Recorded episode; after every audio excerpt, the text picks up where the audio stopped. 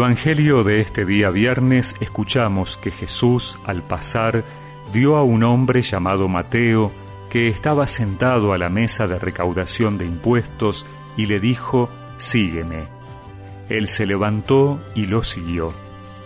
Mientras Jesús estaba comiendo en la casa, acudieron muchos publicanos y pecadores y se sentaron a comer con él y sus discípulos. Al ver esto, los fariseos dijeron a los discípulos, ¿por qué su maestro come con publicanos y pecadores? Jesús, que había oído, respondió, No son los sanos los que tienen necesidad del médico, sino los enfermos. Vayan y aprendan qué significa yo quiero misericordia y no sacrificios, porque yo no he venido a llamar a los justos, sino a los pecadores.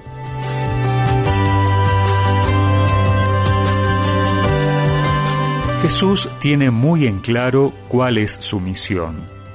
Él ha venido a reconciliar a los hombres con Dios.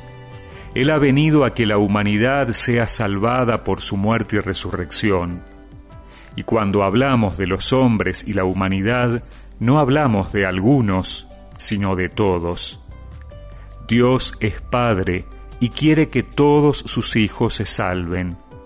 Por eso Jesús va a aquellos que parecen más perdidos, más enfermos, los leprosos, los impuros, los endemoniados, los publicanos, los pecadores. Y no lo hace desde el discurso, sino que va al encuentro, toca, entra en las casas, se cruza territorio pagano, come con ellos. Es en esta experiencia de intimidad, de encuentro, donde puede mostrarles realmente que Dios no excluye, que Dios quiere liberarlos, sanarlos, transformar sus vidas. Él es el que hace posible el cambio, porque el amor transforma vidas y no la condena y el rechazo que dejan afuera, que excluyen y marginan. Jesús atraviesa fronteras y lo hace porque tiene clara cuál es su misión su misión es salvar a todos, que todos se conviertan y creyendo en su palabra alcancen la vida eterna. Y va a buscar a aquellos que parecían más lejos de esa posibilidad, aunque lo cuestionen. Esa es también la misión que Jesús le ha dejado a la Iglesia, y sigue llamando a hombres y mujeres para que de manera especial se dediquen a ella y no lo hace de acuerdo a su currículum o prestigio, sino que, como con Mateo, llama a aquellos que serán capaces de levantarse de la mesa de su comodidad, de salir de su vida organizada para seguir al Maestro por los caminos que Él proponga. Sígueme, escuche a Jesucristo, ven a mí me dijo con amor. Y su voz apacible y hermosa conmovió las fibras de mi ser.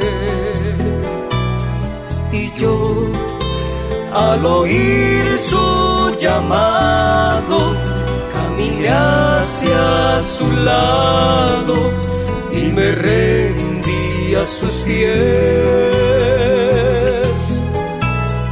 Y él, con su mano amorosa, compasiva y hermosa, tocó mi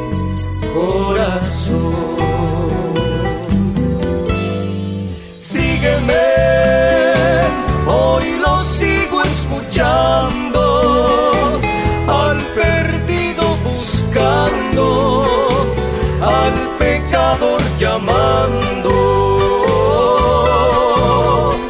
Y si tú escuchas su llamado, ven corriendo a su lado, no lo hagas esperar